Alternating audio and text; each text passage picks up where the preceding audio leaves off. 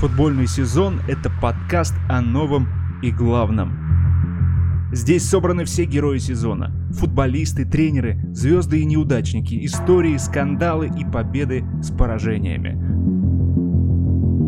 Слушай футбол вместе с нами.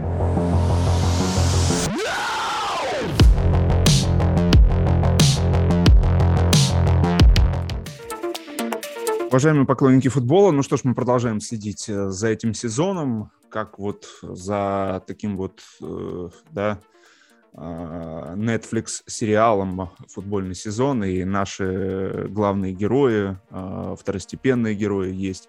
Пока мы полностью сконцентрированы на главных героях, потому что, по мнению э, нашему Саши Еременко, я приветствую тебя, Саша. Привет. А, именно английская премьер-лига. Сейчас э, в ней именно происходят э, самые важные события, потому что футбол перетрясло да, во время пандемии, и определенные тенденции, которые сложились, они сейчас вот а, превратились в настоящие процессы, и а, тройка команд в английской премьер-лиге, на данный момент мы выделяем именно Ливерпуль, Манчестер Сити и Челси, делают что-то невероятное. А, но был у нас такой персонаж, как Манчестер Юнайтед, который по потенциалу выглядел как минимум претендентом на то, чтобы потягаться с этой тройкой. Но а, во главе этого персонажа был э, самый ярый, самый мощный болельщик, хотя на самом деле должен был бы быть тренер. Но был болельщик, и сейчас этого болельщика уволили. А, мы много обсуждали, да, Сульшера и а, Манчестер Юнайтед, ну и вот, э, Саш, наверное, ну, начнем с этого, да, немножко опять поговорим, хотя из выпуска в выпуск желание говорить о Манчестер Юнайтед пропадало, но а, его уволили. Он ушел, и мы не можем это запечатлеть. Да, Саш, какие у тебя чувства были, э, когда его все-таки уволили, либо же когда ты увидел матч с Уотфордом? В какой момент ты вообще начал понимать, что история выходит на новый виток? Э, ты знаешь, Максим, я вспоминал наши с тобой беседы августовские, еще перед началом сезона. Мы говорили о том, что это была большой ошибкой дать Сульшеру долгосрочный контракт, новый контракт. Э, потому что самый важный период его карьеры начинался как раз вот в нынешнем сезоне, когда ему купили суперзвезд, когда у него особых оправданий уже не могло быть, особенно после прихода Рафаэля Варана. Э, и получается, что Сульшер просто свой экзамен не смог сдать или сдал его, но на очень плохую оценку. В этом нет ничего страшного, это не говорит о том, что Сульшер прямо ужасный тренер. Нет, он э, тренер приличный, но не для клуба уровня Манчестер Юнайтед. И скорее он может вести при, определенном, при определенных стечениях обстоятельств в, с, с хорошими ресурсами, он может вести борьбу там, за четвертое место, но, по сути, когда начинается уже настоящее Рубилово, когда конкуренция повышается, еще и амбиции клуба вырастают, оказывается, что Сольшер может держать нынешний Манчестер Юнайтед, то есть команду вот с такими ресурсами на уровне 6-7 места, не выше. А, много говорят о том, что до Криштиану Роналду все было хорошо, но мы уже с тобой неоднократно тоже это проговаривали. На самом деле это был уже пятый, четвертый или пятый кризисный момент для Сульшера. Я помню, как ты еще когда первый раз, как только Ули Гуннер пришел и начал все исправлять невероятным образом, у него там был очень выгодный календарь два года назад. Э, я помню, что потом был кризис, потом опять же улучшение игры, особенно после карантинной паузы. И один из немногих людей, который э, выступал против Сульшера, был ты, Максим. Я помню, что ты говорил о том, что ничего хорошего нет, Никаких э, поводов для оптимизма тоже нет. Это скорее случайность, это совпадение. То, что у Манчестер Юнайтед была вспышка. И это скорее был негативный знак для МЮ. Действительно, прошло уже вот полтора сезона, а весь прошлый, часть нынешнего, и мы видим, что все вот эти вспышки, они имели место быть, э, но они были короткими. Настоящий же топовый тренер проявляет себя все-таки в долгосрочной перспективе, либо он может сразу же, сразу же дать позитивный результат и потом уже избегать спадов по максимуму. Если эти спады есть, э, ну тогда его нужно увольнять. Это мы видели на примере э, ну, кого? Того же... Хотя вот ты знаешь, я сейчас вспоминаю Юргена Клопа, Пепа Гвардиолу, Томаса Тухеля. И как-то вот у них колоссальных спадов практически не было. Ну, разве что у Тухеля в Дортмунде, вот в том последнем сезоне. Но э, там это можно было объяснить тем, что команда продала всех своих ключевых футболистов. В остальном же вообще топовый тренер способен на долгой, длинной дистанции давать топовый результат, за некоторыми исключениями. Э, Сульшер же мало того, что его команда не теряла ключевых футболистов, она их еще и получала. Бруно Фернандеш пришел, Люк Шоу заиграл. Это, кстати, можно назвать достижением у Легунера Сульшера. Ну, потому что Шоу просто перестал травмироваться.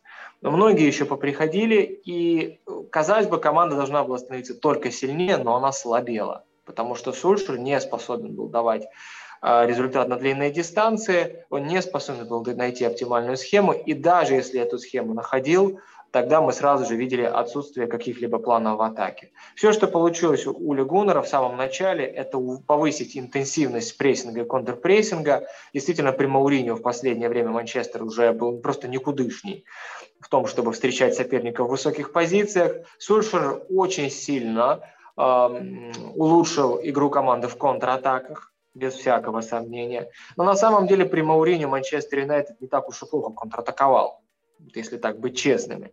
Но, тем не менее, был такой прогресс, но со временем он сошел на нет, позиционная атака, позиционная атака отсутствует, прессинг организованный, сбалансированный, э, перспективный, да, долгосрочный не работает, всего этого нет, и уже было понятно то, что Сульшера можно отправлять в отставку после первых же туров нынешнего сезона.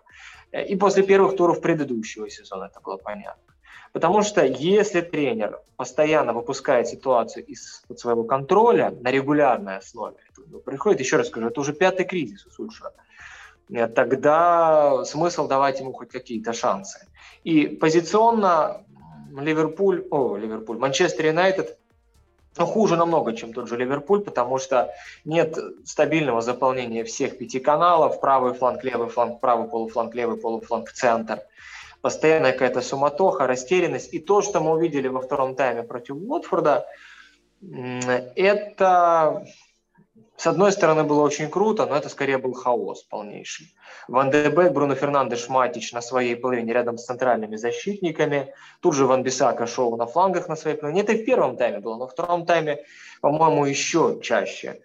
То есть они все, просто все стягивались к мячу на своей половине. Джейден Санчо работал в центре. Какая позиция была у Криштиану Роналду и Антони Марсели, я так и не понял, честно говоря. А, это хаос полнейший, просто невероятный. И я так понимаю, что руководство МЮ готово было бы еще потерпеть, потому что им абсолютно неинтересна борьба за чемпионство, им нужно только продавать футболки, зарабатывать деньги, бизнес хорошо идет. Об этом, кстати, не так давно говорил спортивный директор Манчестер Юнайтед, что в принципе команда демонстрирует очень хороший финансовый потенциал. Это главное. А, но я подозреваю, что, во-первых, болельщики уже начали бунтовать откровенно. Это, это мы и видели. И футболисты. Потому что они ну, сейчас реально портят свою репутацию, карьеру идет вниз, они теряют амбиции. И этот матч, матч против Уотфорда, это был апофеоз такого уже, как бы сказать, э, омертвения, омертвения футболистов морального. Они не хотели биться. Вот во втором тайме вышли Санчо и Ван де Бек, они что-то там исправляли, но уже Бруно Фернандеш был с опущенными руками.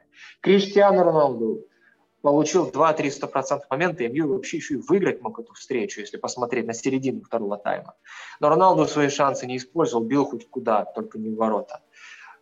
И может быть, если бы чуть больше повезло Сульшеру, результат был бы другой. Но суть игры, моральное состояние футболистов, то, что Магуайр...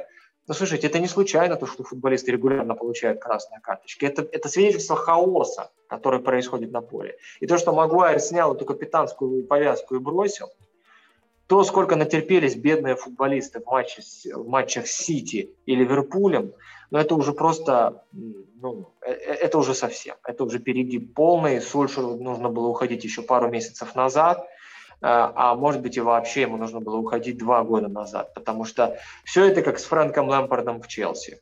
Без перспектив, но за редкими исключениями, вспышками. Это мое мнение. Да, вот это вот, знаешь, э, вот это какая-то настойчивость э, вот, Сульшера, что вот я вытащу, я справлюсь, я действительно в интервью он говорит, я, я стараюсь, даже я говорил, я верю ему, что он старается. Но ты знаешь, я смотрел на него, смотрел и смотрел его последнее интервью, где он уже сплач... почти плачет, да, с красными глазами, прощается уже после увольнения, дает последнее интервью и рассказывает о том, что его спросили, а какие достижения вот у Манчестер Юнайтед при вас, что, вы, что бы вы вспомнили? И, Саш, э, оказалось, это не шутка. Мы с тобой как-то в шутку это обсуждали, а, а он серьезно. То есть он, он серьезно сказал, что мы в прошлом сезоне на 5 очков обошли Ливерпуль. Ну, это, ну честно, это, этот человек, понимаешь, это вот у меня ощущение, что э, водитель автобуса, Э, Причем автобуса, давайте, не того, не Мауринию, не футбольный автобус, а классический водитель э, э, городского муниципального транспорта получает свой доступ, болит Формула-1, садится в него, и я уверен, что он изо всех сил будет стараться научиться его водить. Уверен, он будет кричать, нет, я научусь. Его азарту я буду верить. Он будет приходить на тренировки каждый день, водить этот автомобиль. Но не научится водить этот автомобиль. То, что было с Уотфордом, это, конечно, ужасно. Это просто реально то, что ты сказал. Там уже, по-моему, уже никто ни во что не верил. А, вот э, я смотрел матч Ливерпуль-Арсенал, и счет практически один и тот же, да? Вот 0-4 и 0-5. Но извините, то, как проиграл Арсенал, была структура. Можно вот так проиграть, когда проглядывается мысль, когда проглядываются идеи, когда, ну, вот есть какие, какая-то работа, ты это видишь. А можно проиграть как Сульшер, когда ты видишь, что ничего нет. Ты просто проигрываешь 0-5. С Уотфордом первый тайм это вообще реально было ощущение. Это, это было издев... У меня такое ощущение, что они вышли на поле, чтобы показать, что... Чтобы размыть вот это преимущество Сити и Ливерпуля. Чтобы, чтобы Уотфорд даже их раскатывал. Чтобы э, Сити и Ливерпулю стало не по себе. Кого мы обыграли вообще? Э, по 6, по 7 человек на своей половине поля Уотфорд их прессингует, а они по 6, по 7 человек разыгрывают мяч. Ну, это уже все, это уже чувствовалось реально. Э, вопрос был только в одном, Глейзера уволят или нет? Все, то есть, потому что там уже ничего. И причем он, посмотрите, что э, делает э, Ули. Он перешел на э, схему в три центральных защитника с Тоттенхэмом, принесла успех, поиграл пару матчей, успеха не было, все, он от нее отказался. То есть, когда тренер шарахается, это уже, это уже ну, это еще один признак. Э, плюс, э, ну, у тебя на лавочке для запасных, я уже много раз об этом говорю в телеграм-канале, э, Алекс Тельяс и Донни Ван Дебек. То есть тебе нужна ротация, тебе нужны идеи. Нет, этот человек построил себе вот, это, кстати, какой-то британский тренерский стиль, построить себе ядро таких вот авторитетов, собрать их, вокруг себя окружить, а все остальные там на периферии, и они не вякнут они не пикнут, потому что это молодежь, юноши, да, там Решфорд, Гринвуд, которого иногда подпускали, там э, Марсиаль, а, они ничего не скажут против э, Магуайра, против э, Бруну, против э, Погба, они ничего не скажут против ДХ, потому что те играют в основном составе и будут играть. Матич там будет играть, периодически выходить. Они знают, что многие из них, тот же Магуайр, придет новый тренер, я, я думаю, его, ну, все, это его пик Манчестер Юнайтед. А, поэтому вот, вот это пугало еще, вот эта ситуация пугала с Манчестер Юнайтед. То, что, по сути, э, Сульшер купировал и э, создавал э, кризисную ситуацию на будущее. Я не знаю, как Манчестер Юнайтед будет выходить из этого момента. Он собрал коллектив очень сложный. Я не знаю, кто это за это будет браться. Если мы говорим об умном тренере, да, а все мы хотим видеть у руля Манчестер Юнайтед умного тренера, ни один умный тренер по, по ходу сезона точно туда не пойдет. Вот Тухель и Челси – это другая история. Тухель, во-первых, его уволили по ходу сезона, да, э, из ПСЖ, и плюс, э, ну, реально в Челси, по крайней мере, хоть и быстро менялись тренеры, но не было таких приобретений э, разнобойных. То есть каждый тренер где-то подстраивался под предыдущего тренера. Не было вот этого вот а куплю этого, а того, и, и посмотрим, что из этого получится. Поэтому я не знаю, я предрекаю Манчестер Юнайтед огромный кризис, и он будет еще продолжаться. Если они не найдут какого-то молодого гения, не знаю, ну я не знаю, могут ли они кого-то найти, если они в прошлом сезоне реально глейзеры не видели, что Сульшер не тянет, что покупай, не покупай, тактически он будет проигрывать э, все, и Клопу, и Пепу, и э, ТТ. Поэтому как ты смотришь на будущее Манчестер Юнайтед? Мы много раз обсуждали. Я не вижу, чтобы Тенхак, знаешь, которого ты предлагал, которым говорят, что чтобы Тенхак был самоубийцей, чтобы он пошел туда. Э, в общем, твое мнение, что, что, что будет с Манчестер Юнайтед в этом сезоне и вот после этого сезона? Да, я согласен. Ситуация очень тяжелая, особенно учитывая то, что Криштиану Роналду есть, и он будет. Э, поэтому тренеру придется, очевидно, подстраиваться под Криштиану, но в то же время не стоит преувеличивать эту проблему. Я так скажу. Э, сначала про Манчестер Юнайтед, а потом при, про проблему Криштиану Роналду, которую явно сейчас сильно раздувают, на мой взгляд.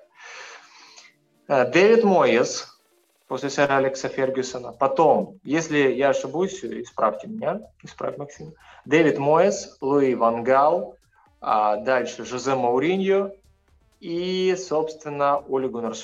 По-моему, я всех назвал, никого не забыл.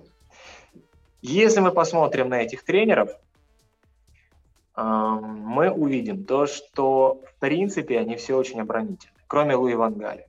Но Луи Ван Галь – это позавчерашний день даже вот тогда, 4 или 5 лет назад, это уже был позавчерашний день. Это было, в общем-то, понятно. Дэвид Моес, ему дали слишком мало времени. Прям совсем не дали. Хотя это тренер, который и не имел опыта построения именно атакующей игры. Его Эвертон был, да, гибкой командой, но в первую очередь контратакующей.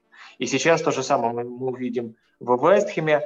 Конечно, было бы интересно, если бы Моэс попробовал еще раз в Манчестер Юнайтед, но это невозможно. Он сам не согласится, ему никто и не доверяет теперь уже, и не будет доверять, потому что это же не звезда, это же не Сульшер, легенда клуба. Э, Жозе Мауриньо тоже позавчерашний день. И ты знаешь, можно сколько угодно говорить о том, что у Сульшера был круче прессинг, чем у Мауриньо, хотя в конце это уже не так было но на самом деле их достижения очень похожи. Мауриньо второе место в чемпионате после Манчестер Сити, победа в Лиге Европы. Сульшер второе место в чемпионате в прошлом сезоне э, и финал Лиги Европы. Вот, собственно, и все. Больше ничего Сульшеру не удалось выиграть, ничего не удалось достичь. Э, команда добывала огромное количество волевых побед только на своем классе. То же самое было с Уотфордом. А футболисты продемонстрировали экстра класс во втором тайме. Это было действительно великолепно, очень организованный Уотфорд немного терялся. Но при этом Уотфорд э, и моментов создавал в контратаках очень много, потому что один матч на позиции опорного хавбека явно не успевал, Ландебек был в высокой позиции. Э, все эти тренеры, они только ухудшают положение Манчестер Юнайтед. Будут какие-то, может быть, скачки, но это скорее совпадение и случайность. Второе место в прошлом сезоне, а, ни одна из продвинутых, мы уже говорили об этом, ни одна из продвинутых а, статисти... ни одно из статистических исследований не показывает то, что МЮ был второй командой чемпионата, максимум четвертая, вообще пятый, шестой. То есть это еще было и порой откровенное везение, свое и невезение соперников, конкурентов. А, э, ничего Сульшеру не удалось добиться. И если придет еще, вот Майкл Карик, например, станет сейчас главным тренером, или кто-то из старой гвардии, вот я скажу для тех болельщиков, которые, может быть, не следят за киевским «Динамо», ну, не, не из Украины. Например, есть еще московский «Спартак». Вот решение, которое принимает руководство. Хотя нет, вы знаете, Спартак уже отошел от этой традиции приглашать когда бывших звезд. Они сейчас иностранцев приглашают, но у тех, кстати, ничего не получается.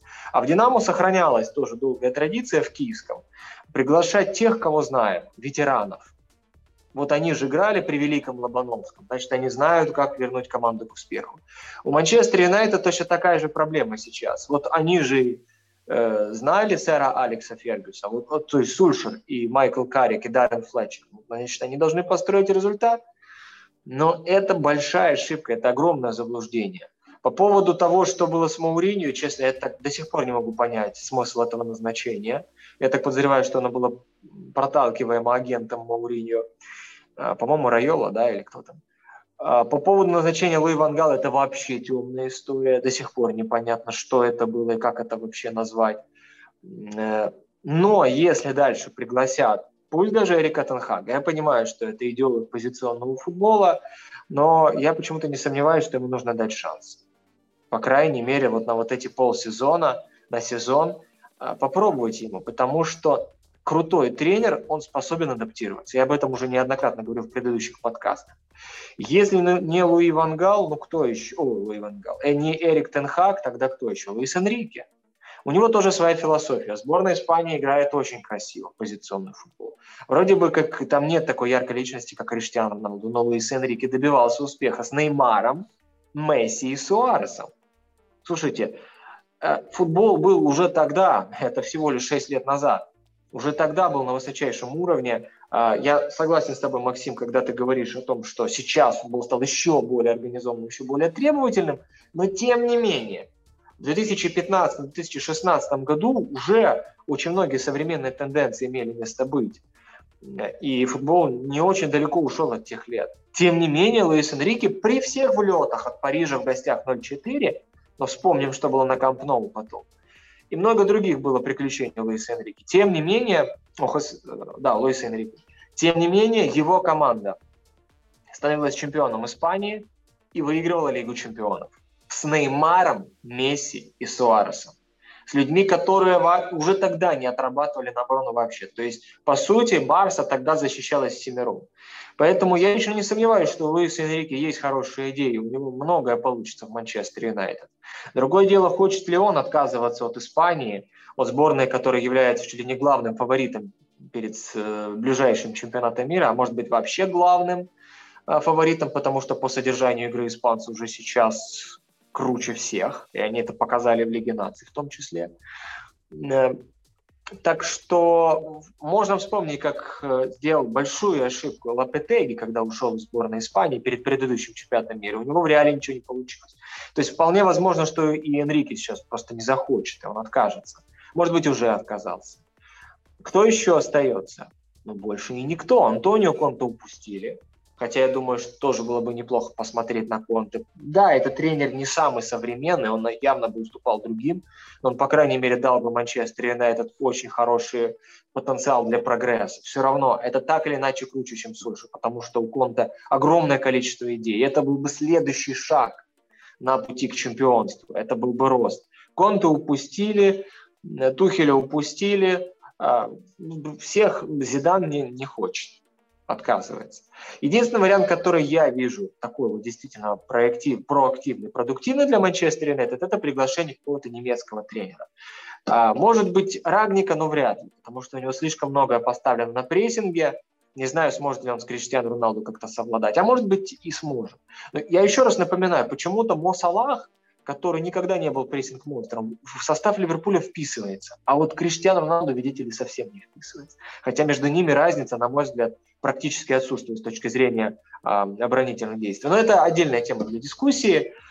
Кто еще? Я считаю, еще раз скажу, что это должен быть какой-то немецкий тренер, их сейчас довольно много. В том же Байере фамилию не помню, а, работает классный наставник. У него был недавно тяжелейший влет от Баварии, но это не говорит о том, что он не профессионал. Это говорит о том, что между Байером и Баварией очень большая пропасть. А, то есть я на месте, еще раз скажу, руководство Манчестер Юнайтед смотрел бы в сторону Германии, не Италии. В Италии сейчас, ну мы видели, да, что, что было с Маурицио Сари в чемпионате Англии не так давно, по 6-0 получил от Манчестер Сити. Это вот мое мнение. Максим, ты согласен или не согласен? И как, как, какую кандидатуру ты видишь оптимальной? Ну, я, я поддерживаю, что действительно нужно смотреть только в сторону Германии, а, но при этом на данный момент э, я вообще там не вижу э, претендентов что-то вот э, с немцами, ну, кроме Ади Хютера и Марку Розы. Ну и Нагельсмана, понятное дело. Ну кто ж Нагельсмана отпустит? Э, все остальные пока, ну, Херардо Сиуана, да, из Ливеркузена. Э, но, честно, я вот скажу тебе так откровенно. Э, Манчестер Юнайтед упустил все, все, что можно было упустить. А для меня характеристикой, вот понимаешь, вот прошлый сезон это вопрос зрячести для меня был. Они видели то, что Сульшер э, отстает, или не видели? И я увидел, что они не увидели. То есть они слепы. И когда ты сказал, я помню, мы начали подкаст, и ты сказал в августе, что они подписали трехлетний контракт, и мы начали обсуждение, я понял, что это все, они слепые. Поэтому, если они не видят отставание, не видели, ну вот прошлый сезон, давай прошлый сезон возьмем, потому что именно в прошлом сезоне это было очевидно видно. Хотя Сульшер обыгрывал Гвардиолу, но в целом видно было, что у Сульшера нет того, что есть у Гвардиолы, там, э, у Тухеля. То есть это было очевидно. Они не увидели этого. Если они не увидели это с Сульшером, они не увидят это ни с кем. Вот ни с кем не увидят. А умные тренеры, еще раз скажу, Тенхак уже там высказался, что сейчас он не уйдет. И в целом я так по его интервью почувствовал, что какой-то, знаешь, такой от, даже отвращение вот, э, к этой теме. Э, Зидан тоже.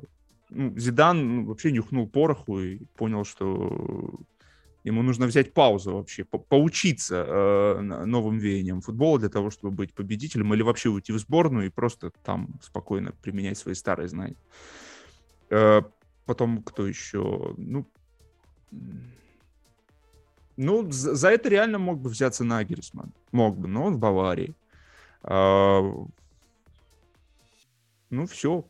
Сейчас кризис тренерский. Мы об этом говорили как-то, обсуждали. То есть, в принципе, не так уж много вариантов. Луис Энрике тоже, кстати, с таким же отвращением говорил о варианте Манчестер Юнайтед, хотя вроде бы там Криштиану Роналду э, просил его.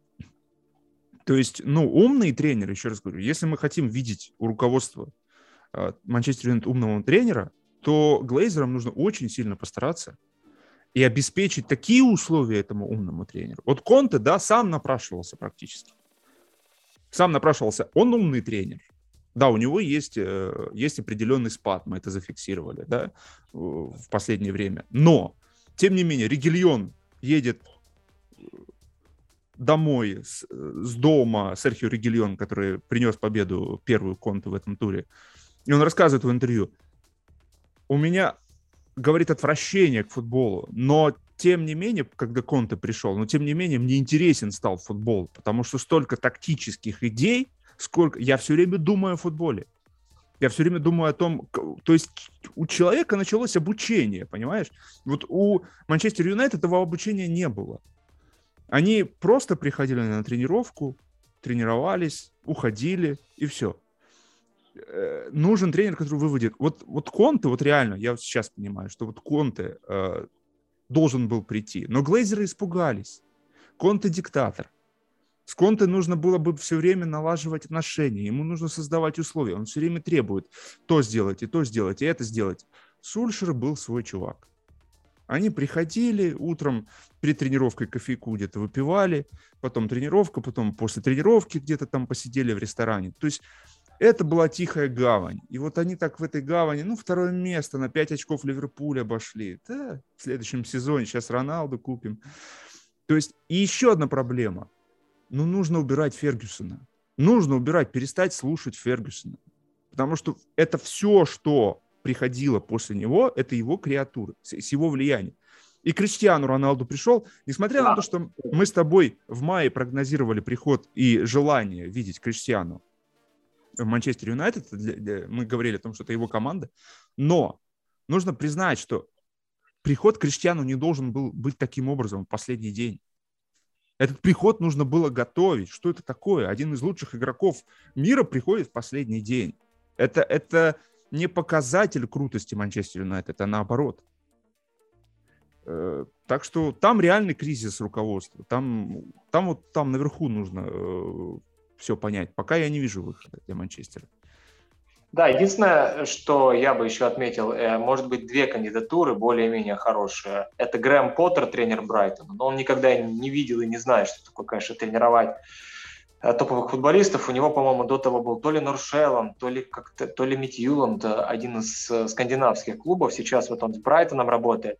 Но тренер, который строит очень сбалансированный футбол. И оборонительный, и атакующий. У него есть понимание того, как нужно налаживать структуру. У него есть не то чтобы большое количество идей, но тем не менее – они имеются. Он умеет ставить комбинационный футбол, когда футболисты а, способны разыгрывать там комбинации в стеночку или комбинации на третьего. Единственное, чего ему не хватало, это Криштиану Роналду своего, который бы просто забивал.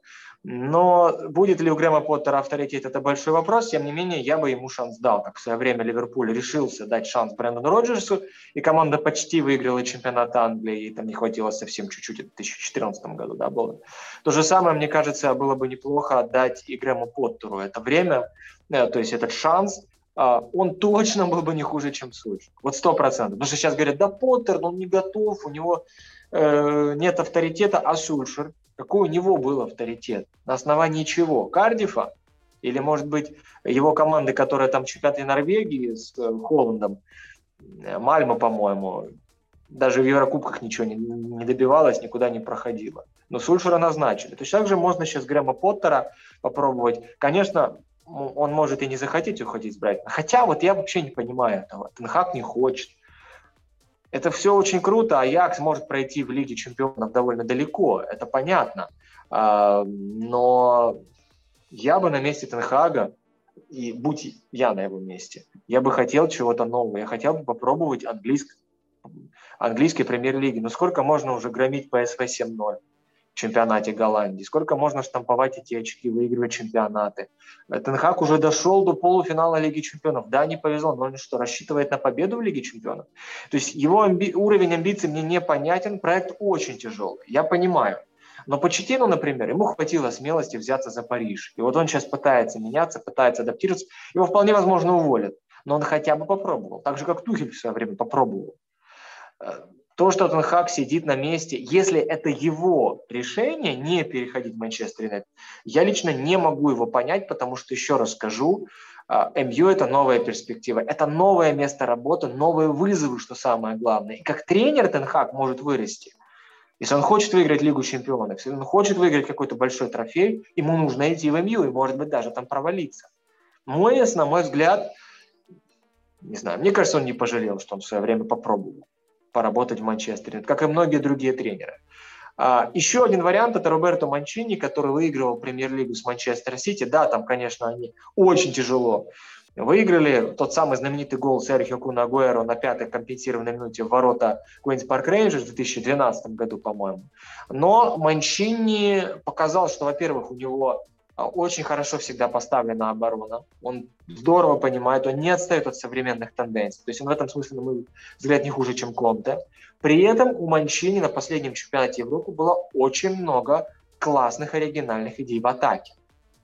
Мы сейчас не будем вдаваться в подробности, у нас были выпуски по поводу Евро, но я был поражен и впечатлен тем, как он за короткий промежуток времени смог реально а, сборной Италии, ну как за короткий промежуток, конечно, квалификация была еще, это же не то, что он прямо перед Евро поставил атакующий футбол, но тем не менее у Манчини есть это стремление, и я считаю, что этот тренер очень опытный, сбалансированный, не отстающий, еще раз скажу, от современных тенденций.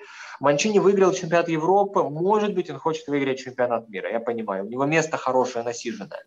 Но у Италии, как мы знаем, и в квалификации были определенные проблемы, так что Просто Манчини когда-то возглавлял Ман-Сити.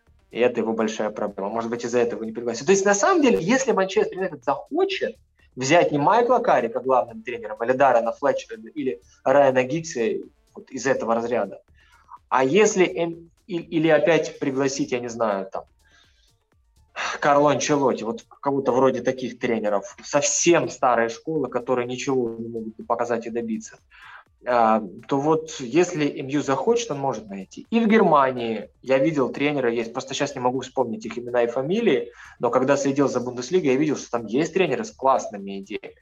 И в Англии можно брать, брать Грэма Поттера, приглашать спокойно.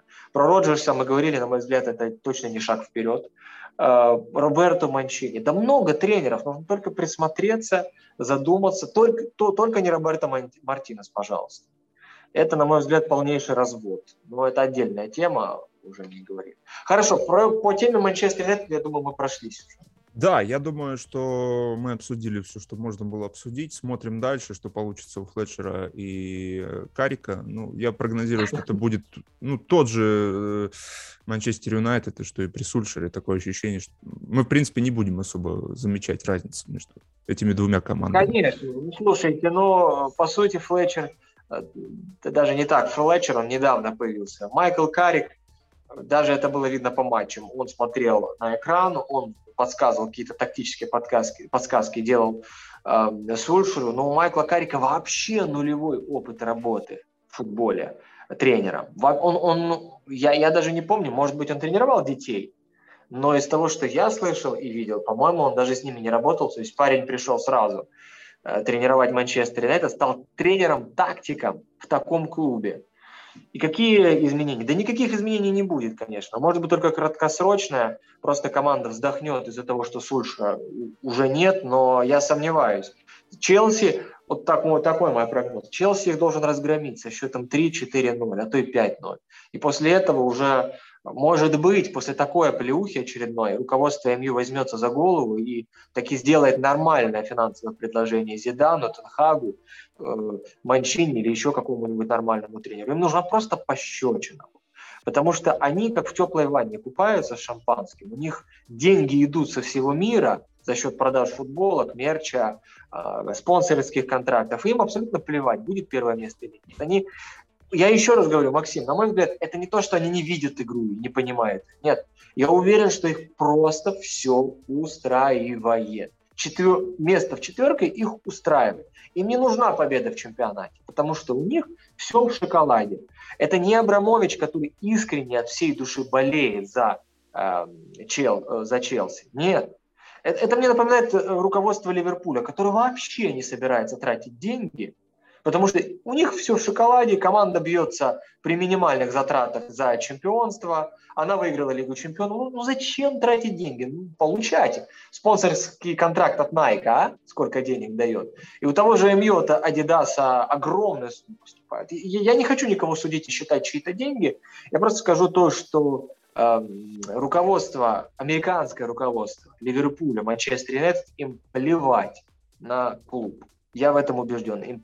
Их задача это зарабатывать. Так же, как и руководство Арсенала, А вот реально хотят побеждать это катарские шейхи Мансити. Я это вижу. Это видно потому, что они, во-первых, вообще-то ходят почти на каждый матч, их представители, да.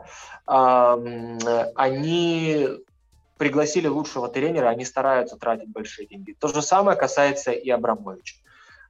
И то у него там тоже была определенная просадка потерял интерес к футболу на какое-то время, но сейчас он хочет, он хочет тратить. Все остальные – это ребята, которым нужно только зарабатывать деньги.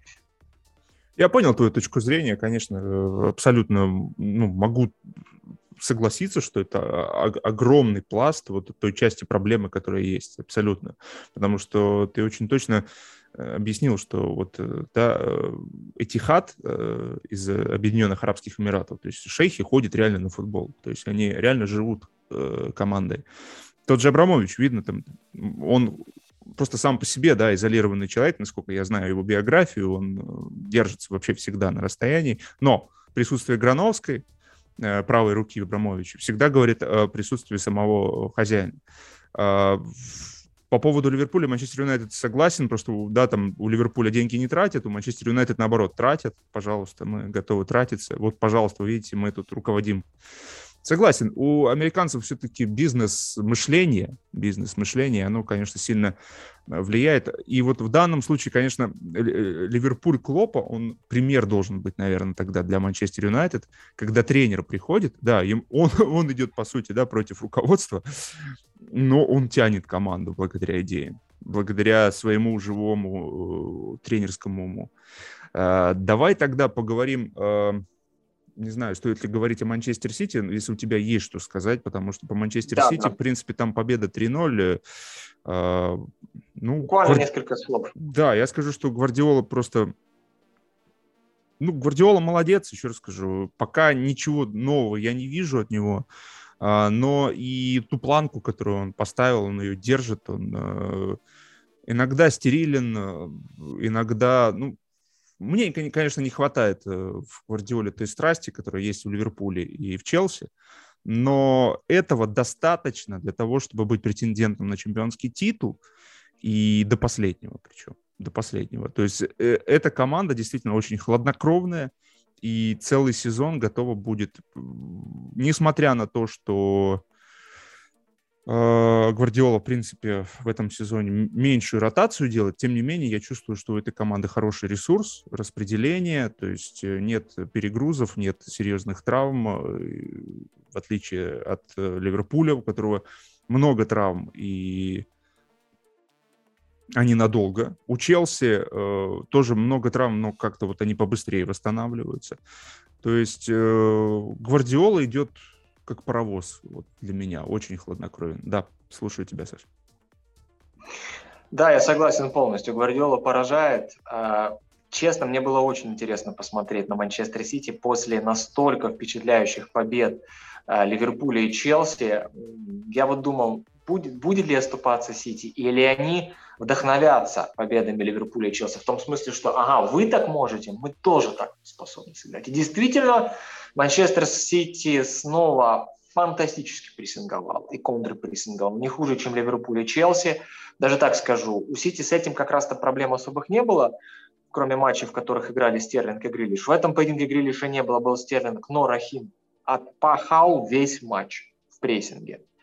Это было великолепно. То, как они а, после потери мяча перестраивались, Родри зачищал просто все. Это, кстати, только подтверждает мою мысль о том, что Родри едва ли не лучший игрок мира прямо сейчас. Просто ему никогда в жизни не дадут золотой мяч, что он незаметен.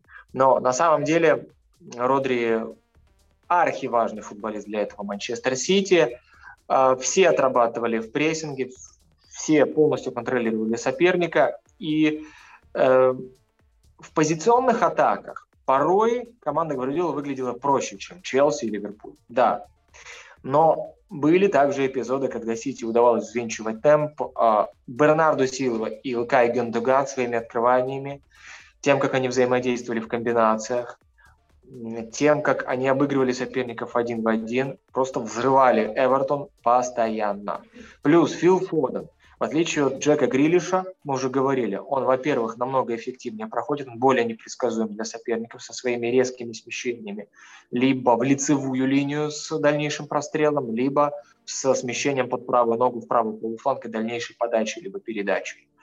Э, и, конечно, Фил Фоден постоянно создавал остроту. Рахим Стерлинг с его рывками в штрафную площадку тоже, тоже был прекрасен. Запорол один момент, второй реализовал великолепно. Но самое главное, то, что давало команде интенсивность, это вот этот молодой парень, если не ошибаюсь, у него фамилия, фамилия Дуэлл, который, это вообще необычно для Гвардиола, выставлять молодого э, человека в стартовом составе. Имеешь в виду Палмера, потом... да? А, Палмер, да, Дуэлл. Это, это, это я придумал себе только что. Палмера. И парень действительно классно открывался. У Сити постоянно было три человека в зоне между линиями. Это Бернардо Силва, Илкай Гюндаган и вот этот вот Палмер. А, они много двигались, они классно принимали мяч в сжатых пространствах, обостряли игру. А, было достаточное количество маневров. Еще раз скажу, этот Сити нынешний, он не настолько оригинален и непредсказуем, потому что было огромное количество диагоналей с одного фланга на другой, типичных на самом деле для команды. И были примерно похожие открывания Гендогана и Бернарду Силвы. Тем не менее, все было настолько слаженно, настолько структурировано и продумано, то есть заполнение зон очень равномерное, сбалансированное, что Эвертон трещал по швам, особенно во втором тайме.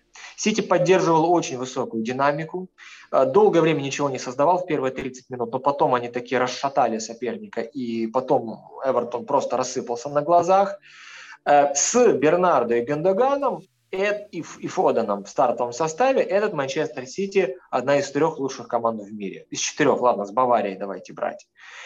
То есть э, сколько угодно можно говорить о том, что вот не хватает Харри Кейна или Манчестер Сити не очень разнообразен в атаке но их автоматиз... автоматизация действий, то, как они быстро разыгрывают мяч и комбинируют в зоне между линиями, и то, насколько потрясающе играет Гендоган и Бернардо Сила, и это дает Мансити возможность бороться за чемпионство и претендовать на всех, э, во всех турнирах э, на победу. Эвертон, конечно, разочаровал. Команда защищалась очень слабо. Вроде бы схема 4-4-2, 4-5-1. Обычно схема, которая эффективна против Сити. Но дело в том, что линия полузащиты Эвертона очень узко работали. Они перекрывали только центр. Слушайте, сколько вы не будете стараться перекрывать Бернарду и Гендогана, вы их не закроете, потому что эти парни постоянно ищут и находят линии, открытые линии для передач. То есть их закрыть нереально. Это, во-первых. Во-вторых, Родри почему-то вечно был открыт. То есть ему развязали ноги, он спокойно мог отдавать диагонали, он спокойно забрасывал И самое главное, это то, что а, Ж, Канцелу и Кайл Уокер были постоянно на открытом мяче. То есть из-за того, что Эвертон защищался узко, открывал фланги для соперника, Канцел и Уокер диктовали игру из глубины. Особенно это касается Жоау Канцелу. Канцело в итоге отдал голевую передачу на Стерлинга, во втором тайме он постоянно обострял игру. То есть Бенитос, на мой взгляд, очень плохо подготовил свою команду. Схема, еще раз скажу, была хорошей, но она совсем не была адаптированной под конкретно Манчестер Сити. И поэтому Э, ну, Манчестер даже не заметил своего соперника, вот этого.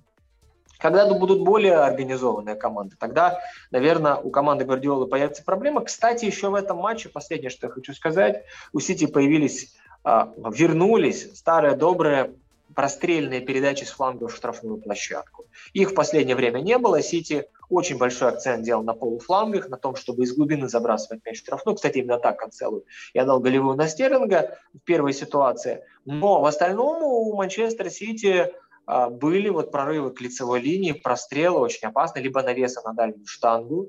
От этого в последнее время Гвардиола отказывался, но это постепенно возвращается. Посмотрим, как оно будет. Еще раз скажу, у Сити фантастический прессинг, контрпрессинг. Позиционных атаках у них есть э, Фоден, э, который умеет обыгрывать там, по одному, по два человека. Но самое главное то, что у этой команды Бернарду Силва и Илкай Гандуган создают комбинации, маневры, проходят один в один, бьют, врываются в штрафную площадку. Их тоже, им тоже можно было бы спокойно дать золотой мяч, ничем не хуже, чем, например, нынешний Мухаммед Салах. Все, по Сити у меня все. Вот, э, знаешь, по Сити хочется еще одну вещь мне сказать. Вот, ну, реально, смотришь их матчи, кажется, это реально идеальная команда. Просто совершенная. Но потом случается Кристал Пэлас. И вот, э, э, вот, вот есть ощущение, что Гвардиола будет играть идеально, идеально, а потом будет еще не один Кристал Пэлас. Но посмотрим. Но в целом, реально, вот смотришь, кажется, что смотришь на эту команду, кажется, что у нее проблем нет. Ну, кроме той, которую я все время говорю. Они очень медленно заходят по сравнению с Ливерпулем и Челси в штрафную Это площадку. Правда. То есть э, они дают очень много времени обороне. Это вот все. Един... А в остальном прессинг, контрпрессинг, как ты говоришь, это, ну, это, это просто э, расположение, структура, то есть весь скелет тактически все идеально. В общем, интересно смотреть за Манчестер Сити. Максим, да. я бы еще, еще отметил, э, и еще одна проблема, которую я лично вижу – это то, что э, без Гендогана, Бернарду Силвы э, Сити игра... и Фодена Сити играет намного хуже в позиционной атаке. Вот, это единственное, что я бы добавил. Да, согласен с тобой. Хорошо, давай поговорим о Ливерпуле, который обыграл Арсенал э, со счетом 4-0. Я уже высказал свое мнение. Одно дело проиграть то, как проиграл Арсенал, другое дело, как проиграл Манчестер Юнайтед Ливерпулю там Клоп э, с Артетой зарубился даже в какой-то момент именно. Реально там чуть, чуть, глотки друг другу не, не перегрызли, хотя победа 4-0, казалось бы, да. Э, в общем, понравился мне Арсенал э, в первом тайме, ну, реально, и потом эпизодами. Но, конечно же, команда это еще сырая, и ну, об Арсенале это отдельный разговор, может быть, когда-то он будет. По Ливерпулю хочется говорить. Ну, я могу одно сказать, еще раз скажу. А, опять же, хочу провести аналогию Тухеля, ой, простите, Клопа и Сульшера. Вот Сульшер, у него, он не делал никакой ротации. Вот я считаю, у него нулевая ротация была. И за счет этого он где-то и держался в кресле, и, и за счет этого команда деградировала. То есть побочный эффект был.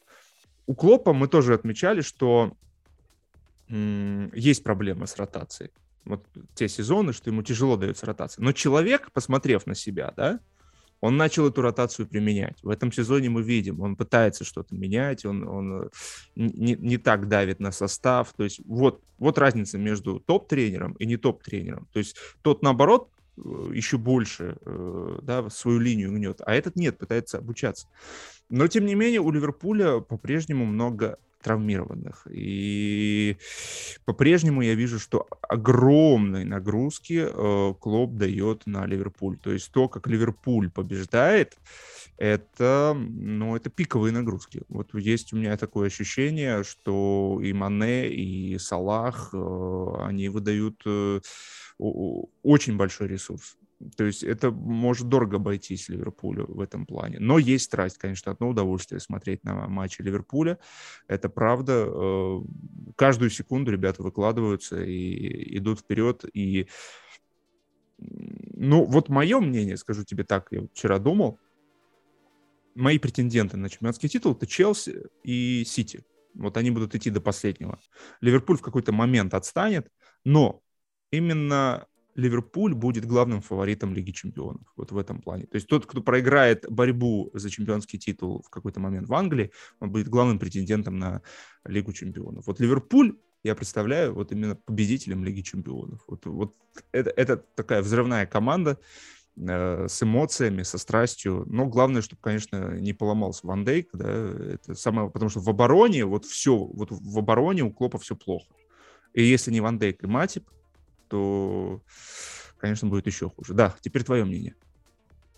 Да, и Алисона, конечно, можно было отметить, потому что он ну, со своими выходами, с сейвами тоже важную роль играет, в том числе это было против Арсенала.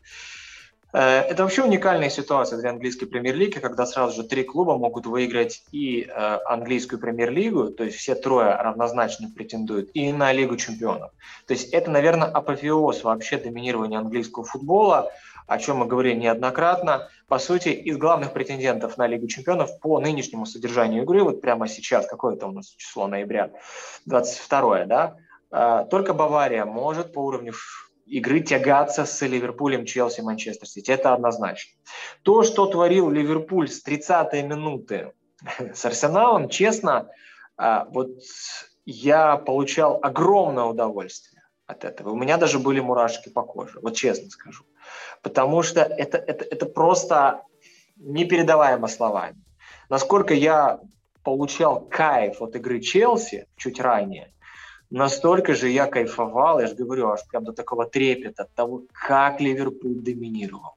Если посчитать все моменты, которые Мерсисайдцы создали, там около 10-100% моментов. Если бы не Рамсдейл, если бы не какая-то невезучесть определенная Ливерпуля, был бы счет 9-10-0, я не знаю.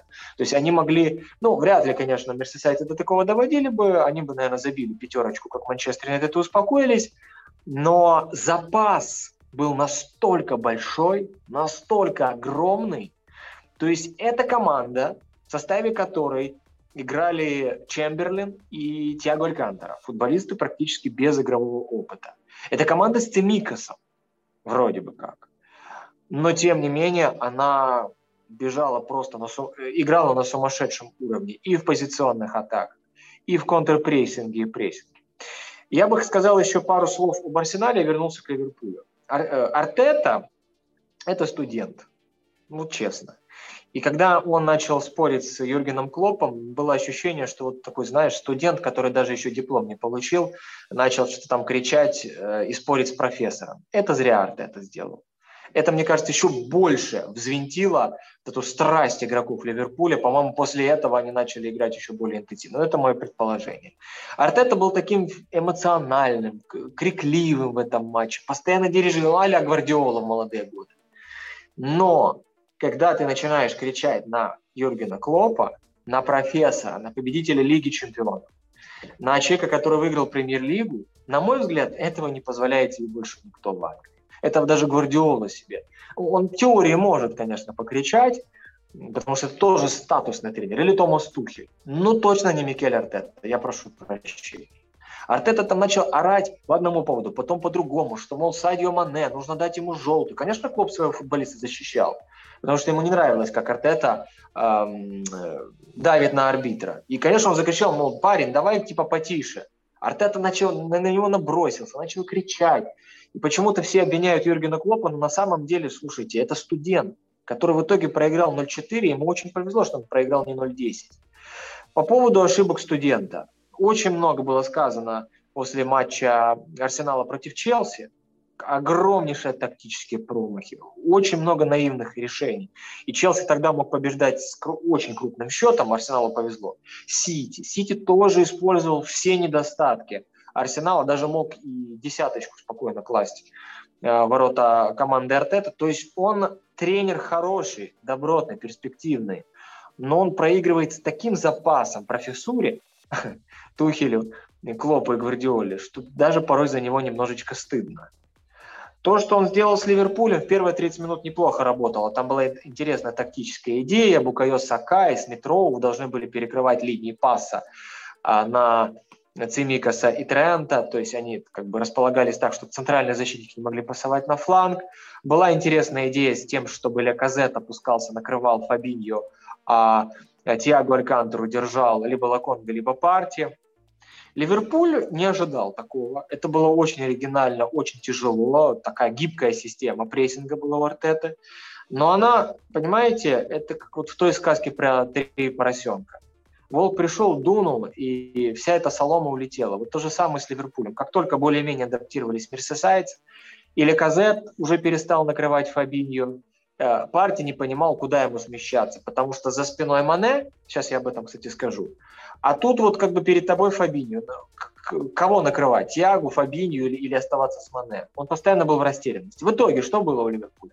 Ван Дейк открыт, потому что Бамиянг тоже до конца свою роль не понимал. Матип открыт, Фабиньо, э, Тиагу открыты полностью. Они совершают все, что хотят. Передача в зону между линиями в центр, диагонали на фланге, полный контроль над игрой. Более того, Цемикас и Тренд получили море свободы из-за того, что Сака и Смитров были в полупозиции. Они типа накрывали линии паса, но все это перекрывание закончилось где-то минуте к 20-30. Просто потому, что Ливерпуль адаптировался. Он понял, ага, ребят, вы решили проэкспериментировать, выбрали необычный тип прессинга, такой там асимметричный. Пожалуйста, мы сейчас вам э, наколотим сколько захотим. И так действительно произошло. Это был я согласен с тобой, Максим. Ты сказал, что это был идейный. Что Манчестер Юнайтед это, это было заходите, гости дорогие, все, что хотите, хоть ноги на стол кладите. А Арсенал пытался хотя бы что-то оригинальное придумать. Но эта оригинальность, это уровень, не знаю, там, ну, студент. Тренер-студент. Э, э, этот матч, он реально показал, то есть это уже э, мы уходим в плоскость не Сульшер, да, и Гранды, а э, Арсенал, Артета и Гранды. Уходим в эту плоскость. И мы начинаем здесь рассуждать о том, что, э, как я говорил, о том, что, ну, Артета классный аналитик, но не тренер. Да, он поставил... Эта идея была классная с прессингом, но... Да, то есть если бы эту идею воплощал там Гвардиола, например, как, с которым он работал, то это выглядело бы абсолютно по-другому и это, и это бы работало. Но Артета, вот, вот он поставил, расставил фишки, и это как раз показатель тренера. Если твоя идея работает только 30 минут, то это говорит о том, что как бы у тебя есть идеи, но э, ты немножко теоретик. То есть ты не практик. Вот Артета не практик, потому что он даже, как мы уже говорили с тобой, даже на юношеском уровне не работал. То есть он был тренером, помощником и тут ему дали клуб. То есть э, вот она разница между еще... То есть есть еще такая ловушка, да, в современном футболе. Если Манчестер Юнайтед будет искать тренера, то они должны понимать, что есть такая ловушка имени Артета, да, синдром Артета. То есть он может вам рассказывать про футбол долго, часами, показывать, передвигать фишки, выстраивать но воплотить это, это совсем другой разговор. Вот Клоп и, в принципе, и Тухель, и Пепа, они будут показывать раз за разом на Артете, но при этом Артете хватает этого, чтобы руководить э, английской премьер-лигой там, внутри, да, за пределами этой первой тройки. То есть у него было несколько матчей подряд, наверное, он поэтому немножко посчитал, что он уже топ-тренер, и когда его Клоп начал да, показывать ему его уровень, ему стало больно, и он напал на Юргена Юргена Клопа. Поэтому это реально разница. Вот то, что мы видели э, Ливерпуль-Арсенал, с одной стороны, это мы да, в контексте Манчестер Юнайтед, показали, как может выглядеть поражение. А с другой стороны, мы увидели еще раз разницу между э, топ-тренерами и не топ-тренерами, топ-командами и не топ-командами. Ну что, перейдем к другой топ-команде? Или есть еще что-то? Да, единственное, что я, переходя, выстраивая мостик э, к Челси, отмечу, что у Ливерпуля в этом матче была очень классная фишка, которая вообще полностью уничтожила Арсенал. Это смещение в глубокие позиции от Диогу Джота и Садио Мане. То есть они действовали не в линии атаки, как, например, обычно работает Фоден э, или там Стерлинг, Морес. Нет, они опускались, Салах чуть повыше оставался, конечно, в роли нападающего, и тогда, иногда он даже смещался на позиции центр форварда, а вот Джота Мане шли в глубину. Точно так же, как у Челси это делали в данном, э, в, то есть в матче против Лестера, э, и Хадсон Сейчас мы об этом поговорим. И вот эти смещения, нападающие в глубину, они в современном футболе против них ничего никто не может поделать пока что. Потому что Мане и Жота позволяли перегружать бедных Лаконгу и партии. То же самое делали э, Хадсона Адой и Маунт в матче против Лестера, перегружая Диди и Соумаре. И это выглядело прекрасно. Это было шоком. А то, что показал Мане это экстра класс. Он проходил соперников по одному, по два человека, постоянно активно открывался, так же, как и Жота. Они очень хорошо двигались э, в зоне между линиями, и э, поэтому, собственно, было так много моментов. Мане и Жота были просто неконтролируемы Арсеналом совсем. Еще один важный момент – это то, как Арсенал постоянно пытался выходить через центр, проходить прессинг Ливерпуля. Это было настолько наивно, друзья. Ливерпуль – это лучшая команда в мире, может быть, даже в последние три года с точки зрения прессинга в центре. Э, Алекс Оксфорд Чемберлен регулярно забирал мяч за счет очень правильного выбора позиции. Это, кстати, тоже важная фишка для Юргена Клопа, то, что у него каждый игрок, если выходит на поле, он читает игру. Тиаго Алькантер в этом смысле был чуть-чуть, эм, может быть, не так крут, э, чуть-чуть послабее, но у Алькантера другая роль была, он пониже, он ближе к Фабине работал. А Чемберлен встречал соперников в высоких позициях, очень правильно выбирал пози, э, точки для встречаний, очень агрессивно отбирал. То же самое касается и Диогу Джота, и Садио Мане, которые постоянно отрабатывали назад, потратили очень много энергии. Это к тому, что ты говорил, Максим, по поводу того, выдержит ли Ливерпуль. Я вот честно не знаю, потому что Жота и Мане выполнили сумасшедший объем работы. Арсенал старался выходить низом через центр, из-под прессинга Ливерпуля, и получал момент за моментом на свои ворота – они не хотели переходить, я имею в виду э, канониры, на длинные передачи. Они не собирались выходить через фланги. А даже если пытались, то делали это очень вяло, и Ливерпуль все равно забирал мяч. Эм, так что Арсеналу еще учиться учиться, а Ливерпуль с точки зрения прессинга и контрпрессинга даже без Хендерсона выглядел феноменально. И меня удивило еще, вот последний момент по Ливерпулю отмечу, то, что у мерсисайцев не было треугольника на правом фланге в этом матче. Обычно это Салах, Хендерсон, Трент, либо там вначале был Эллиот, э, Салах и Трент. В этом поединке Клоп этого не практиковал. Акцент был больше именно на взаимодействиях Жоты и Мане слева, плюс подключение Цимикаса. Это говорит о том, что Ливерпуль очень разнообразен. Плюс вот эти постоянные перемещения Мане Жоты э, активные, э, то, как Тиаго Алькантера смещался – и в том числе включался в штрафную площадку. Это было совершенно непредсказуемо, оригинально. У Ливерпуля огромное количество маневров, которые вытаскивали футболистов Арсенала и открывали пространство. Так что, на мой взгляд, прямо сейчас красные точно ничем не хуже, чем э, Челси и Манчестер Сити. Даже, на мой взгляд, Ливерпуль и Челси выглядят чуть-чуть, чуть-чуть интереснее, чем Манчестер Сити, вот так скажу. Ну, однозначно, то, что они не хуже, э, для меня сейчас, на данном этапе, эта тройка вот ну, реально нос к носу идет. А, несмотря на то, что да, там мне более симпатичен Челси и вижу его фаворитом, тем не менее, ну, они ну, все очень близко. Это миллиметровое расстояние. Миллиметровое расстояние. А вот с позиции того, как оно будет дальше, поэтому я и вижу да, э, фаворитом Челси. Вот если прогнозировать, моделировать будущее, вот э, учитывая то, что сейчас происходит, да, какая нагрузка идет, то здесь, мне кажется, все-таки у Челси э, больше преимуществ, потому что ну, Тухелю лучше получается этим ресурсом физическим управлять, чем э, Клопу. Плюс у Клопа, да, и ростер не такой широкий, и травмы мы видим более серьезные. Ну и нагрузки более сложные, особенно именно в матчах потому что у Тухеля все-таки есть распределение в матчах, он действует более... У Тухеля есть вот то, что... Вот этот баланс. Вот э, у Клоп очень страстный. То есть иногда он теряет голову просто. Вот эти...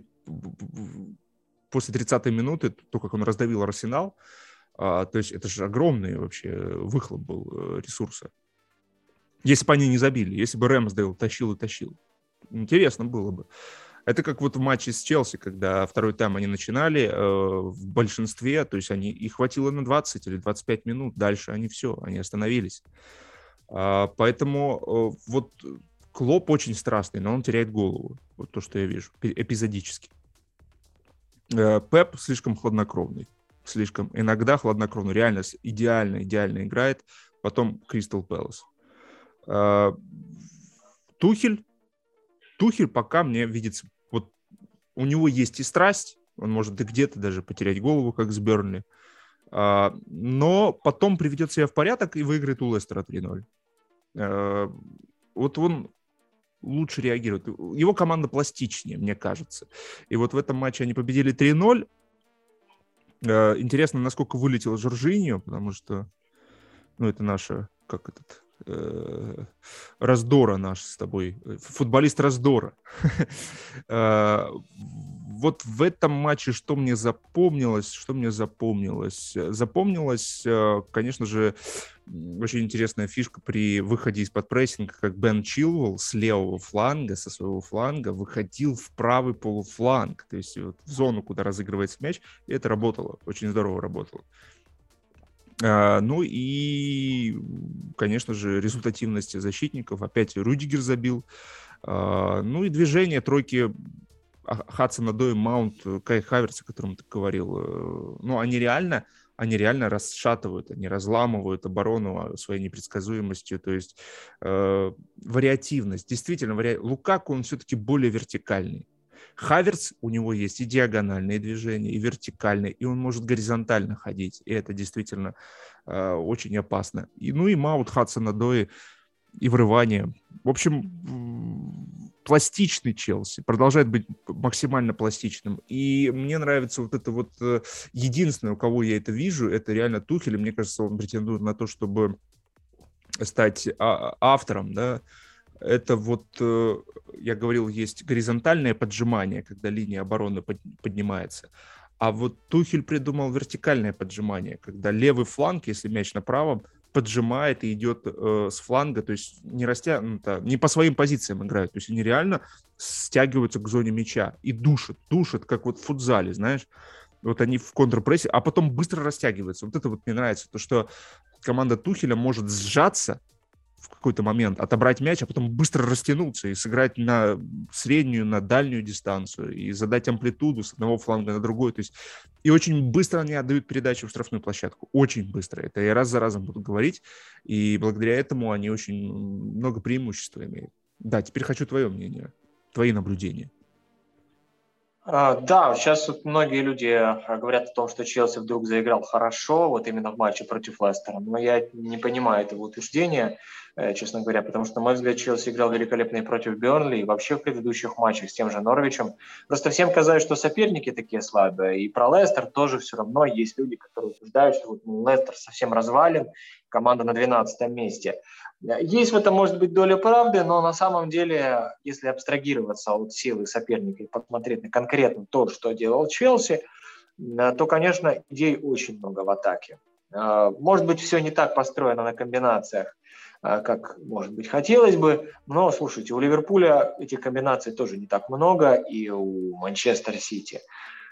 Скорее у Челси много маневров, то есть попыток открывать себе пространство, вытягиваний, а, открываний, ну, скажем так, например, Хадсон Адой вытаскивает правого флангового игрока Лестера, и таким образом открывается пространство для Бена Чилла, предположим. И вот таких подобных открываний очень-очень много, маневров, запутывающих оппонентов. Плюс вот эта фишка со смещениями Хадсона Адоя Маунта в глубину поля, э, перегруз, перегруз центральной зоны поля в района центрального круга, это тоже постоянно работает. Э, великолепнейшая интенсивность прессинга и контрпрессинга в этом Челси уже не уступает. Единственное, в чем у команды была реально просадка по сравнению с Сити и с Ливерпулем, это именно работа без мяча. В контрпрессинге и прессинге динамики Челси не хватало, поэтому они допустили больше моментов на старте сезона, и поэтому, например, в таблице ожидаемых очков Челси ниже, чем Сити и Ливерпуль. Но сейчас а, вот по последним матчам видно, что Челси уже перестал допускать моменты из-за того, что улучшился прессинг. Во многом это благодаря возвращению Мейсона Маунта и тому, что он уже может играть а, чуть-чуть постабильнее в стартовом составе. Это также благодаря тому, что Хаверц и Хадсон Адой регулярно выходят в стартовом составе, а они в прессинге очень хороши. А, Кай Хаверц в этом матче не впечатлил именно в атаке. То есть, например, Лукаку сыграл бы лучше перед штрафной площадкой. То есть, когда ты принимаешь, обыгрываешь, бьешь. Или принимаешь, отдаешь, открываешься, забиваешь. Но, вот, то есть у Хаверца были нелепые потери, но то, как он предлагал себя партнерам, то, как он вытягивал э, и открывал пространство для партнеров, вытягивал, выдергивал, скажем так, защитников э, на себя и открывал коридоры для врывания партнерам. Это работа топ-уровня, и плюс Хаверс постоянно, постоянно прессинговал, контрпрессинговал с очень большой энергетикой и мощью. Э, конечно, Челси сейчас выглядит просто ошеломляюще. Еще раз скажу, я получал огромнейшее удовольствие э, в первом тайме, при том, что у Лестера тоже была довольно такая интересная идея в начале, э, в прессинге. И там Брэндон Роджерс скопировал схему Челси. Но это все, конечно, не сработало, потому что у лондонцев Маунт и Хадсон Адой постоянно варьировали свои позиции. Так же, как Кай Хаверс. Их было невозможно словить. Э, Бен Чилл, Рис Джеймс регулярно оставляли свои фланги, уходили в центр. У Сити, кстати, этого сейчас поменьше. Э, Кайл Уокер и Жоу Канцел ближе к боковым линиям. Тоже касается Трента и Цемикаса, хотя практиковали Клоп и Гвардиол тоже, конечно, смещение фланговых игроков в центр, но не в таком количестве, как это сейчас у Клопа. Видно, что Челси все лучше и лучше понимает своего тренера, то есть футболисты понимают тренера. И, э, конечно, сейчас эта команда с наименьшим количеством уязвимостей. По, по их практически нет. Если у Сити явно э, нехватка идей порой с входом в штрафную площадку соперника и зависимость от тройки Гендоган, Бернарду, может быть, Канцелу а может быть и Родри, вот, вот в четверке, хорошо так скажем, а, то вот у Челси этой зависимости нет. Это абсолютно независимая команда, кто бы там ни играл. Ну, может быть, Мейсон Маунт более-менее влиятельный футболист. Он, кстати, в этом матче не был самым ярким но он прессинговал, он очень много тоже отдавал обостряющих передач на партнеров, то есть Маунт даже в плохом для себя поединке все равно был невероятно влиятельным футболистом для Челси. А, то есть у этой команды нет слабости, она ни, ни от кого особо не зависит она в прессинге и контрпрессинге с каждым туром выглядит все лучше. То есть у нее с динамикой все в порядке. У Челси нет периодов спада во время матчей, пока что, по крайней мере. А в обороне постоянно работает ротация, во-первых, во-вторых, и это не ухудшает игру. То есть нельзя сказать, что вот у Челси должна быть стабильная тройка, это поможет э, хорошо им наладить коммуникацию, и это позволит им безошибочно друг друга понимать в каждом матче. Нет, Тухель постоянно ротирует тройку. Мы видели Кристенсена, Тиагу Силову, Рюдигера, Чалобу, Аспеликуэту. То есть шесть человек на три слота, на три позиции. Это великолепно.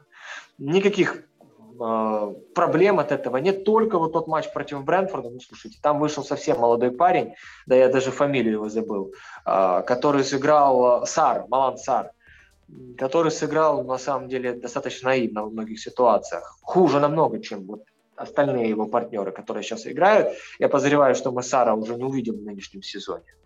Может быть, Челси чуть-чуть зависим от Антонио Рюдигера. Если Рюдигер, например, опять получит травму, кто будет в его слоте, кто на его позициях, это загадка. А в остальном все прекрасно. И в атаке, и в обороне, а, в прессинге, контрпрессинге, в позиционной защите в контратаках Челси очень силен. При стандартах мы видим, что команда еще начала забивать постоянно со стандартов, и гол Антонио Рюдигера тоже сильно повлиял на эту встречу. Более того, нет центрального нападающего, регулярно забивающего. Так вот тебе Нголо Канте забивает, или Бен Чилл, или Рис Джеймс. Любой из них может. И единственное, что еще я хочу чем завершить, каким Зиеш и Кристиан Пулишич, это тоже была большая проблема для Челси в начале сезона, потому что они демонстрировали достаточно такой серенький футбол. А, не раскрывались на полную, не давали экстра класс. Как сейчас, кстати, Кай Хаверс. Он, может быть, даже просто устал. А вот э, Пульшич и Зиеш, пусть уже даже на уставшую оборону Лестера вышли, но они делали разницу. Чем? Пулишич своими открываниями и ударами, он делал это очень быстро, с такими нестабильными, скажем так, ритмичными рывками, диагональными, прямым, прямыми, за спину или в недодачу. А, Хаким Зиеш отдавал передачи на всяк вкус. Низом проникающие, верхом забросы, э, передачи с просчитыванием на 2-3 хода вперед. То есть вот так голева, по-моему, голевая это вот передача Зиеша. Или, или почти голевая, но Пулишич, он же там запорол пару моментов. А когда Зиеш отдает пас, мяч летит, изначально ты не понимаешь, что будет. Кажется, что он отдает как бы, ну так, вслепую. И, может быть, кстати, Хакиму не хватало такого партнера, который бы делал умные рывки. При всем уважении к Вернеру, но его рывки были простоваты. А вот Пулишич, он дал, он понимал Зиеш, он давал настолько нестандартные рывки, вот это на 2-3 хода вперед, ты просто э, обманываешь защиту. Она не понимает, почему Зиеш отдает пас в пустую зону потому что они не видят, как Пулишич открывается за спину в слепые зоны всем. Ну, это, конечно, утрирую, но тем не менее. И получается, что у Челси выходит Баркли, особо игру не портит. Лофтус Чик то же самое. Да кто только не выходил в этом сезоне. Была проблемка с Зиешем Пулишичем. Сейчас они выходят и дают футбол экстра-класса. И получается, что у Челси полный порядок. И нет зависимости от кого-либо. А, если вот еще последнее, что еще скажу. Ладно. У Сити а, огромный креатив и, по сути, толкают, продвигают все атаки. Я уже говорил, это Бернардо и Гендоган. Они работают в зоне между линиями, они могут опускаться чуть поглубже, перегружать соперника и уже давать вот то, о чем мы говорили чуть раньше. А у Ливерпуля это чаще всего Садио Мане и Диогу Джота, либо Роберто Фермино. Салах остается впереди. Они тоже могут давать вариативность, они продвигают в основном своими смещениями, дриблингом, передачами, э, продумыванием комбинаций Мане и Жота, либо Фермино и, и Мане. У Челси Хадсона это способен делать, Маунт, Пулишич, Вернер, я думаю, если выйти. Ну, может быть, не настолько разнообразно, но тем не менее. Лофтус Чик. Кого не выпусти, Хаким Зиеш, кого не выпустить. Все могут смещаться очень разумно. Это тоже нужно уметь. Тупо скопировать это не получится ни у кого. А, своими умнейшими смещениями они и нападающие, и плеймейкеры получаются. Они создают из глубины и в то же время обостряют финальный третий. И это огромный козырь Ливерпуля и Челси. Это то, что делает их острее. Вот и Максим говорил, что Сити не настолько ос, острая команда. Да, на мой взгляд, Челси и Ливерпуль делает острее то, что тут нападающие выполняют очень большой креативный объем работы. Они и созидают, Э, из глубины, они созидают перед штрафной площадкой, могут совершить последний пас, и они же завершают. В идеале у Гвардиола так того же ждет, наверное, от Фила Фодена, например, и от Джека Грилиша. Ну, это вообще нет смысла об, об этом мечтать даже. Грилиш никогда не будет такого делать, а, наверное. И еще раз скажу, поэтому для меня Ливерпуль и Челси сейчас чуть-чуть выше, чем Манчестер Сити. Чуть-чуть выше. Именно благодаря вот этой работе в глубоких позициях. Э, я понял тебя, да, действительно, вот если посмотреть на даже вот на этот матч, да, Хаверц, Дои и Мейсон Маунт э, с виду на мяче были не так хороши, как обычно, как мы все привыкли, но если вы посмотрите на их игру без мяча, вот реально, эти три человека, если у них не получается на мяче, то они разболтают оборону своими движениями. Разболтают оборону в сотрудничестве с Тухелем, который, да, понятное дело, ставит эти движения. И так оно и получилось. По сути, они как раз, если они не смогли за счет мяча, то они своими движениями создали такие э, обстоятельства, когда Зиеш выходит э, с Пулишичем и уже, как ты сказал, на фоне уставшего, севшего, раздавленного соперника создают для себя э, ситуации, в которых они блещут, блистают. Да? И это действительно опция сейчас для Тухеля выпускать вот э, этих игроков, по крайней мере, вот в этом временном э, пространстве, когда соперник уже подсел и измотан этими движениями атакующей тройки. И работа из глубины, действительно, потому что Ливерпуль и Челси, вот они бегут. Вот я вижу, они все время бегут. Сити часто стоит очень часто стоит. Команда перепасовывается. Может быть, поэтому у них так и много сил, кстати. А, они, они хорошо прессингуют и контрпрессингуют, но там они бегут. но с мячом они чаще всего, у них меньше рывков, меньше рывков, э, синхронных рывков, а вот Челси реально вот бежит, вот просто это просто волна, которая накатывает на штрафную площадку. Точно так же Ливерпуль. Э, в общем, вот эту вот разницу вижу, действительно, подтверждаю со своей стороны тоже, что вот есть разница, есть разница в этой тройке. Интересно, чем это все закончится. Я бы хотел, наверное, закончить э, это обсуждение. Единственное, что скажу в среду мы хотим выйти в прямой эфир в телеграм-канале, так что присоединяйтесь к нам. У нас будет футбольный вечер, мы пытаемся смотреть за матчами, обсуждать футбол, то есть это Лига чемпионов будет, э, прямой эфир, э, в телеграм-канале мы сообщим во сколько. Мы будем просто вот следить за всеми матчами, обсуждать, спрашивать вас, э, вы будете спрашивать нас, и будет такое футбольное общение в параллели с э, тем матчем, который вы выберете, да, каждый из вас выберет, будет смотреть. Мы тоже будем какие-то матчи. Понятное дело, там будут э, топ топ-матч, в частности, по-моему, Манчестер Сити, ПСЖ, да? Да, да, да. Ну вот и посмотрим. Все, Саш, спасибо тебе за наблюдение, за диалог. Э, счастливо.